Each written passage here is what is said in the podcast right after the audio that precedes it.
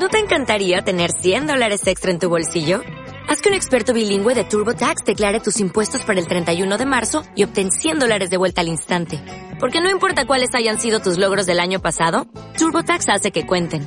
Obtén 100 dólares de vuelta y tus impuestos con 100% de precisión. Solo con Intuit TurboTax.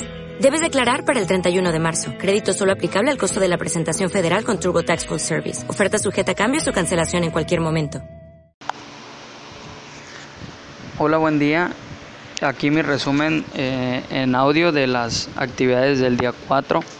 Lo que aprendimos en, lo que es el, los niveles de avanzado y la geometría de mercado, primeramente es cómo, cómo aprender a analizar o dibujar en el gráfico lo que es lo que son los triángulos, los puntos que debe tocar y después el impulso, el impulso que va a tomar al salir del triángulo, ya sea hacia arriba o hacia abajo.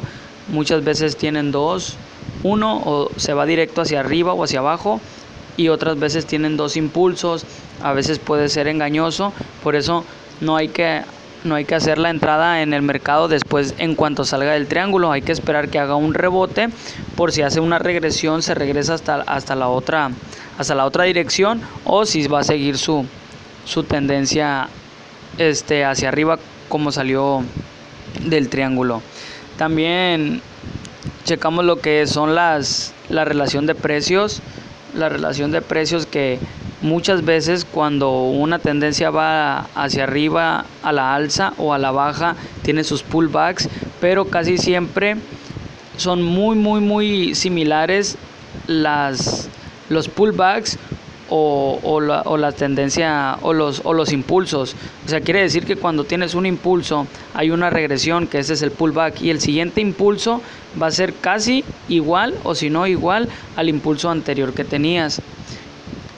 El análisis de Fibonacci nos sirve para checar la tendencia que tiene y eh, los niveles del pullback para poder, para poder asegurar la entrada hacia hacia el mercado.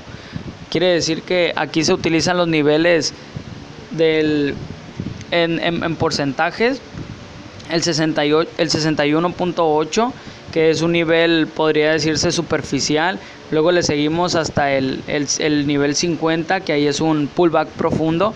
Y en esa, si rebasa el pullback profundo, el nivel 50, eh, no, es una buena, no es una buena entrada.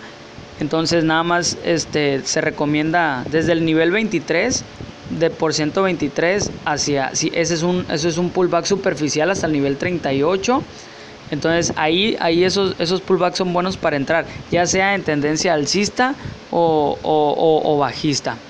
Y pues en lo que vimos eh, sobre la geometría de mercado, eh, dimos una repasada de lo que son las líneas de tendencia, una breve, breve reseña de, de, de lo que ya habíamos visto este, pero también checamos lo que son las ondas de Elliot y sus correcciones. Entonces las, las ondas de Elliot nos sirven para, para analizar lo que es la, la, tendencia, si es bajista o alcista, y para predeterminar, porque una onda de Elliot normal tiene hasta 5 ondas, pero muchas veces se generan hasta 7 si la tendencia es muy muy fuerte hacia arriba o hacia abajo, pero por lo general son 5 ondas. De aquí se genera una corrección A, B, C y D. Entonces ahí esa corrección nos sirve para checar si la tendencia va hacia abajo o hacia arriba. Por ejemplo, si hicimos una entrada en una, en una tendencia alcista analizando nuestra onda de haciendo nuestra onda de Elliot, pero llega al punto máximo que es el punto 5, entonces lo recomendable es que ahí termine tu de ahí termine tu tu entrada para, para, para ese buen beneficio, para tener ese buen beneficio y no y no seguir, seguir la transacción hasta que no veamos la corrección y hacia dónde va, hacia arriba o hacia abajo. Aquí termina lo que es mi resumen, eso es lo que aprendí el día de hoy. Muchas gracias.